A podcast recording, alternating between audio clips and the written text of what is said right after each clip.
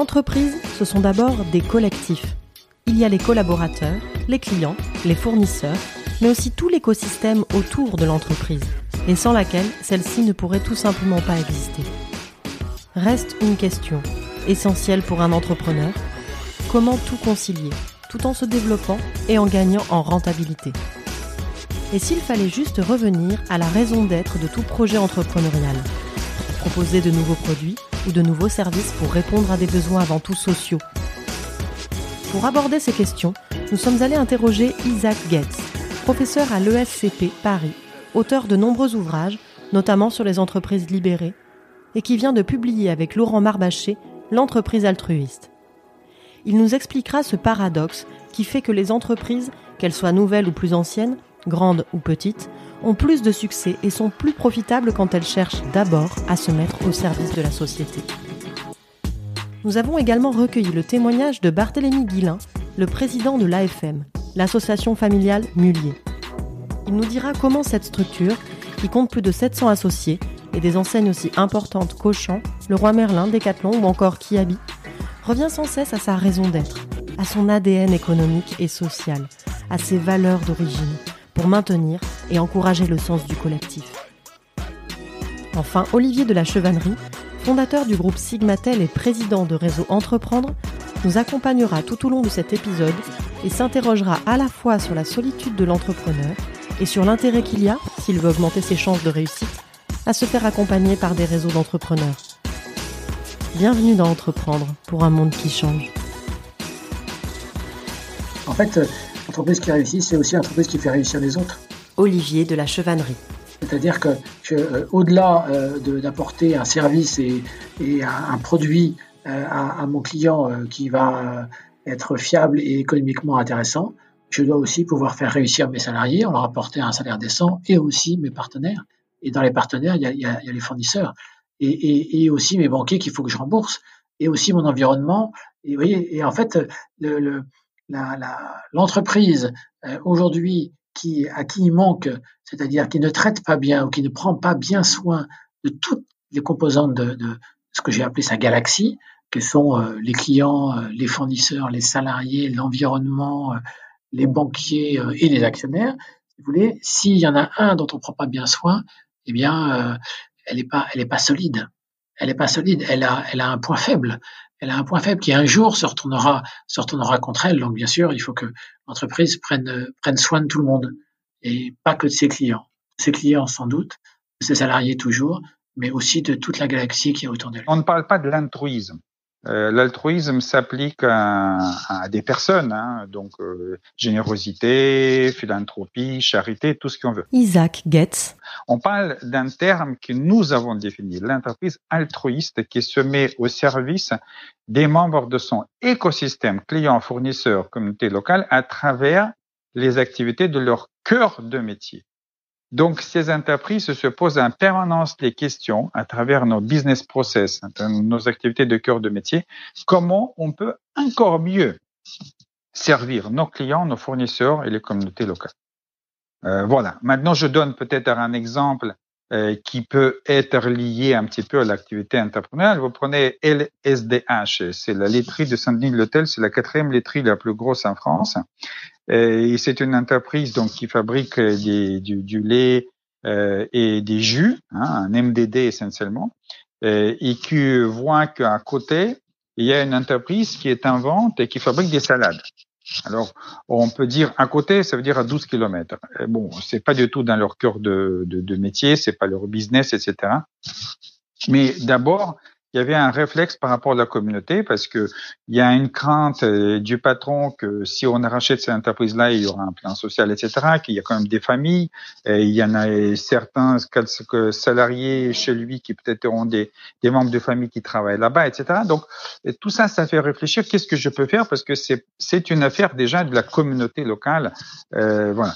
Et puis après, il a il a dit mais finalement il y en a il y en a des synergies parce qu'il a compris que euh, il savait que quand on transporte des briques de lait et du jus, les camions ne sont, sont remplis à deux tiers parce que c'est très lourd. Hein.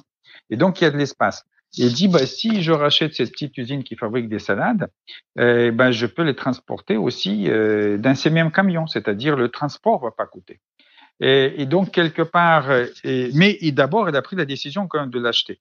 Et donc en l'achetant, et cette entreprise-là, en intégrant justement soutenir la communauté, on peut dire ça comme ça, et en même temps, il a aussi transformé et ses, son business process, en tout cas le côté logistique, et pour intégrer et, pour faire finalement que cette activité-là euh, soit aussi vivable, et, préserver tous les emplois qui étaient dedans, etc.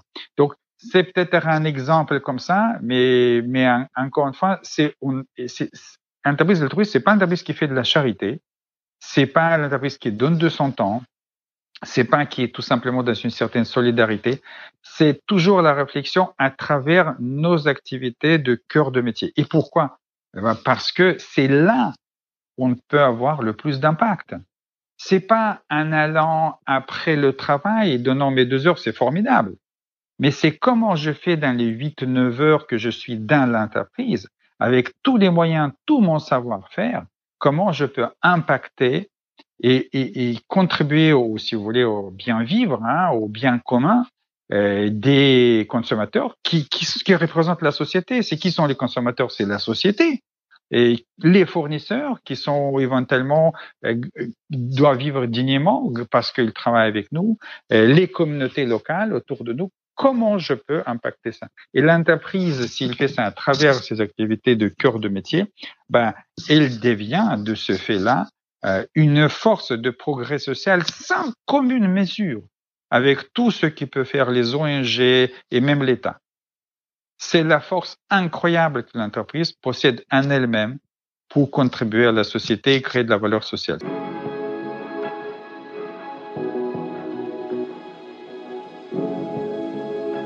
Effectivement, il y a un paradoxe. Euh, comment euh, les entreprises et qui sont guidés par une vision et les valeurs et non pas par l'utilité, hein, non pas par la recherche de gains, comment ces entreprises finalement génèrent davantage de la valeur économique que leurs concurrents classiques?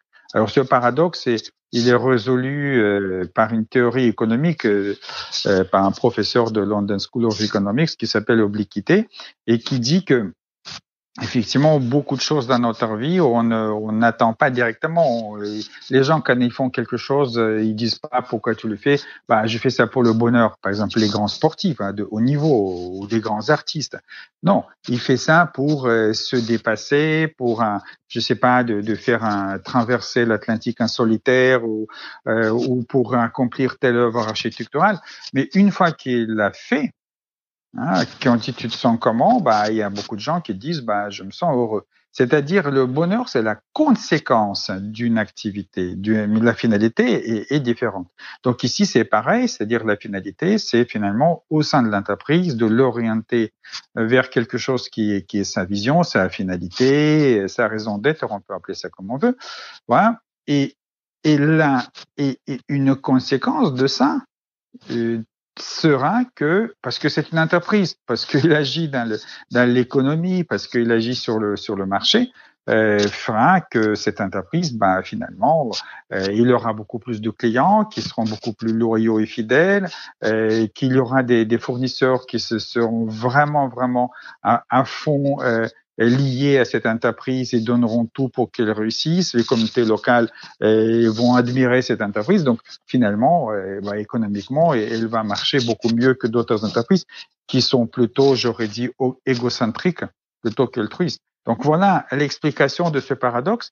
Mais effectivement, c'est difficile de concevoir si on est au sein d'une entreprise classique que, que j'appelle l'entreprise EBITDA, mais c'est pas du tout difficile de concevoir ça quand on est un fondateur et qu'on crée une entreprise. La plupart d'entrepreneurs, quand ils pourquoi tu crées une entreprise, il ne va pas dire pour, pour gagner maximum de l'argent. Euh, bon, bah, dans ce cas, il peut jouer à la bourse et faire autre chose. Non, il crée cette entreprise-là parce qu'il a un produit, il a un service, il a une idée qu'il veut mettre en place et faire bénéficier un, un certain nombre de membres de l'écosystème euh, dans lequel effectivement il évolue. Et, il donne tout pour réussir. euh, et d'ailleurs, les recherches sont très intéressantes, aussi paradoxales, euh, que les, les entrepreneurs euh, qui réussissent hein, au début, ils sont pas des, des, gens qui sont tolérants du risque. Ils n'aiment pas le risque. Ils préfèrent plutôt des options assez conservatrices. Pourquoi? Parce que ce qui est important pour eux, c'est de survivre les premières cinq années. Parce que l'entreprise, pour eux, c'est le moyen de réaliser leur rêve, la raison d'être. Donc, ils veulent pas risquer tout pour gagner le maximum de l'argent, et pas du tout. Au contraire, ils veulent aller doucement et pour être toujours là dans cinq ans et pour pouvoir justement avec cette entreprise-là continuer de vivre le rêve et le faire bénéficier effectivement euh, de tout ce qu'il a créé euh, au maximum de l'argent. Donc, euh, je mets à part, bien sûr, des entreprises qui sont dans une logique aujourd'hui un peu Silicon Valley, etc. Ils veulent en trois ans faire un exit, être licorne, mais c'est une partie minuscule hein, des entreprises. La plupart d'entrepreneurs, ils sont pas dans cette logique. Et donc, l'entreprise altruiste, en réalité, c'est le retour à leur ADN. C'est tout simple. Toujours se souvenir de la raison d'être de son entreprise. Tel serait donc le meilleur moyen pour lui assurer un avenir. C'est ce que nous a confirmé Barthélemy Guillain, président de l'association familiale Mullier. Depuis six ans, dans une période de remise en question assez radicale des modèles économiques, il a travaillé à redéfinir collectivement la raison d'être des entreprises de la famille Mullier. Il y a un énorme enjeu euh, aujourd'hui de transformation des entreprises dans le retail, mais euh, en fait, il y a un énorme enjeu de transformation de toutes les entreprises dans tous les secteurs d'activité. Donc, quand j'ai pris euh, quand pris la, la, présidence de l'AFM en 2014, tout de suite a été adressée le, la problématique ou l'enjeu de la transformation de nos métiers. Et donc, euh, euh, je, moi, j'avais dans l'esprit ou comme ambition de surtout pas euh, me contenter de gérer euh, ce qui a été réalisé dans le passé, mais réellement d'inciter à transformer ce qu'on était pour pouvoir, euh, je veux dire, redonner du souffle à la FM, réengager euh, les jeunes cousins en proximité des entreprises, donner une perspective aussi à la FM qui est déjà en fait une, une structure euh, une structure euh, ancienne puisqu'on a on a 50 ans d'existence et si on remonte avant à nos origines industrielles c'est beaucoup plus que ça. Et donc en fait moi notre objectif avec l'équipe avec laquelle j'ai été nommé à l'époque c'était vraiment de de redonner une vision euh, à l'association familiale donc c'est par ça qu'on a commencé on a commencé par mettre l'ensemble des 750 associés en, en chemin pour qu'ils écrivent euh, les raisons pour lesquelles ils resteraient ensemble ou on resterait ensemble euh, à l'horizon d'une génération, donc 20 euh, ans.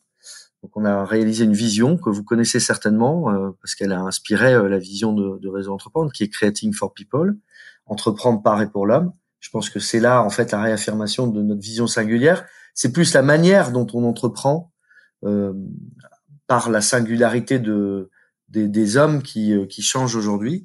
Et ça, la déclinaison de cette vision, en fait, a été euh, mise en œuvre, je veux dire, euh, assez rapidement dans les entreprises, avec plusieurs euh, axes immédiats et forts. D'abord, la régénération de nos équipes de dirigeants. Euh, ça s'est pas fait par un choc en mettant les anciens dehors et en faisant arriver des nouveaux. Ça s'est fait progressivement, succession après succession. Mais on a vu dans dans dans notre écosystème l'arrivée de jeunes dirigeants euh, avec de jeunes équipes dirigeantes, avec un souffle nouveau, une nouvelle manière de, de voir le monde. Un point commun, ceci dit, dans toutes les entreprises, euh, partout, c'est que depuis euh, cinq ans, euh, chacun s'est interrogé à son utilité. Donc nous, on, a fait un exercice de vision, mais je dirais que cet exercice de vision a, a été le préalable à un exercice de vision dans chaque entreprise. Et donc pour chaque entreprise, il y a eu un travail euh, qui devait répondre à euh, qui je sers et à quoi je sers. Euh, ça a poussé très très fort la singularité des, des, des, entreprises et ça a été en tant que tel un élément de rebond dans pas mal d'entreprises ou de prise de conscience qu'en fait euh, si on continuait comme ça, en fait, on allait commencer à avoir des difficultés et que dans un certain nombre de boîtes, je pense à Decathlon, Laura Merlin, Boulanger d'abord, mais également euh, Auchan aujourd'hui, euh, il y a eu des décisions euh, plus fortes, plus courageuses, quelque part plus radicales qui ont été prises et que ces décisions, en fait, elles permettent d'emmener les, des collaborateurs et de, de transformer les boîtes.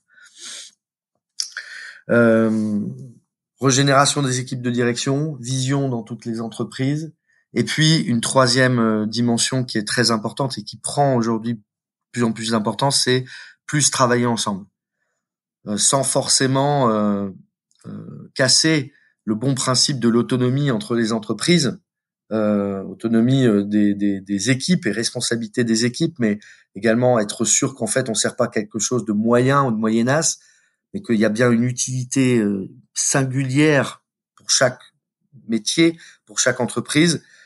Mais on peut très bien faire ça, ou on invite à faire ça, en plus du fait de plus travailler ensemble et de mettre en commun un certain nombre de, de technologies, d'utilités euh, qu'il est plus intelligent de, de, faire ensemble que de faire euh, séparément. Donc euh, c'est les technologies de transformation de, de nos métiers, euh, retail principalement, donc la data, euh, le dernier kilomètre, donc la logistique, mais aussi l'immobilier, régénérer les centres commerciaux en centre de vie, nous implanter euh, dans les dans les centres-villes ensemble.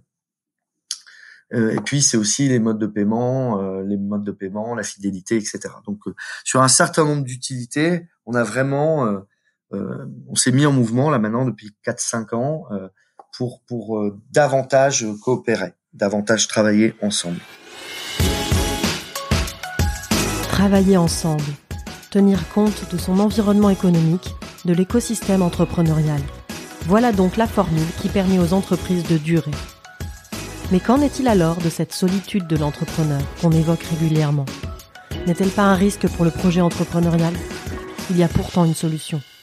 L'accompagnement par des réseaux professionnels. Je pense que ça ne veut pas dire grand-chose, euh, entreprendre seul. Euh, je pense que euh, l'entrepreneuriat seul, donc on pourrait dire l'auto-entrepreneur par exemple, qui est un entrepreneur seul, euh, c'est une mentalité, c'est-à-dire que j'aime bien travailler seul.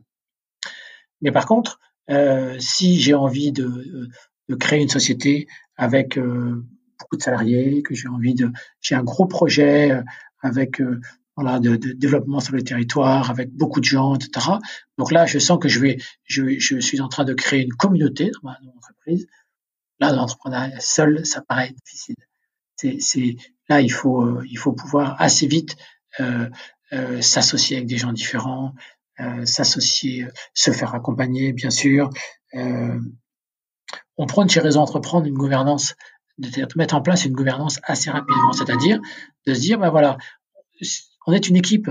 Et donc, euh, dans l'équipe, je vais avoir quelqu'un qui va s'occuper de l'opérationnel, donc qui va être le, le, chef de l'équipe, quelqu'un qui va s'occuper euh, plutôt de l'organisation, euh, de, développement commercial, etc une personne seule, euh, même si c'est un super héros, euh, c'est pas ça, ça, ça, marchera pas, ça marchera pas, c'est pas possible. Hein. Euh, on dit parfois que que quand on est vraiment seul, on, va plus vite, mais on va pas très loin en fait. Hein. C'est, un, peu ça. Si on veut aller loin, si on veut amener son projet, et, a, moi, pour moi, le loin du projet, c'est le projet créateur d'emploi. Hein. C'est pour moi la capacité à créer des emplois emmène les projets très loin, eh bien, euh, je pense qu'on ne peut pas entreprendre seul. Il faut, faut être plusieurs. Et même, au niveau du financement, par exemple, d'un projet, hein, on peut imaginer qu'un entrepreneur qui se lance seul, il va commencer à aller voir sa famille et puis il va avoir un peu de love money. Puis après, il va aller voir des gens euh, de l'extérieur qui connaît par les réseaux pour qui vont l'aider dans son projet, qui vont l'accompagner. Donc là, on va avoir une petite gouvernance d'accompagnement. Et puis après, il ira voir ses banques. Vous donc en fait, si son projet il veut lui donner de l'envergure, il faut pas qu'il il faut pas qu'il y aille tout seul. Hein. Et là, je parle bien de la partie euh, exécutive, si je puis dire, du projet opérationnel. Hein. Je parle pas de la partie financière. Il y a des gens qui ont la chance de pouvoir partir, euh, être le seul actionnaire. Mais pour moi, je différencie l'opérationnel du projet et la partie, euh, la partie financière, parce que se lancer seul euh, financièrement, si on a les moyens, pourquoi pas. Mais se lancer seul au niveau opérationnel, ça me paraît, compliqué. Je préférerais me lancer avec une belle équipe, bien accompagnée par un, par un réseau comme Réseau Entreprendre, plutôt que de me lancer seul.